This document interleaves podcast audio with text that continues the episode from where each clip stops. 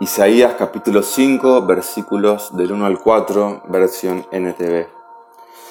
Ahora cantaré para aquel a quien amo, un canto acerca de su viña.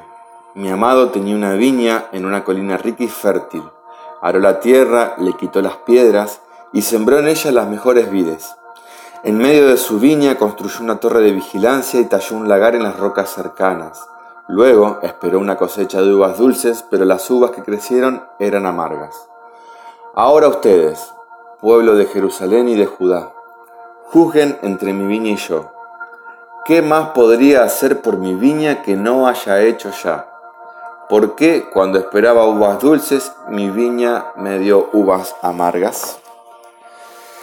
Cantemos con alegría a nuestro Creador, quien nos amó primero y aún nos ama a pesar de todos. Su amor es fiel y dura para siempre, dice su palabra. Somos su amado jardín, con tierra buena y fértil, pero llena de maleza y descuidada. En su gran amor nos designó un jardinero, a nuestro Señor Jesús. Él nos limpió, quitó las malezas, quitó las piedras, aró la tierra y sembró en ella lo mejor, su Santo Espíritu.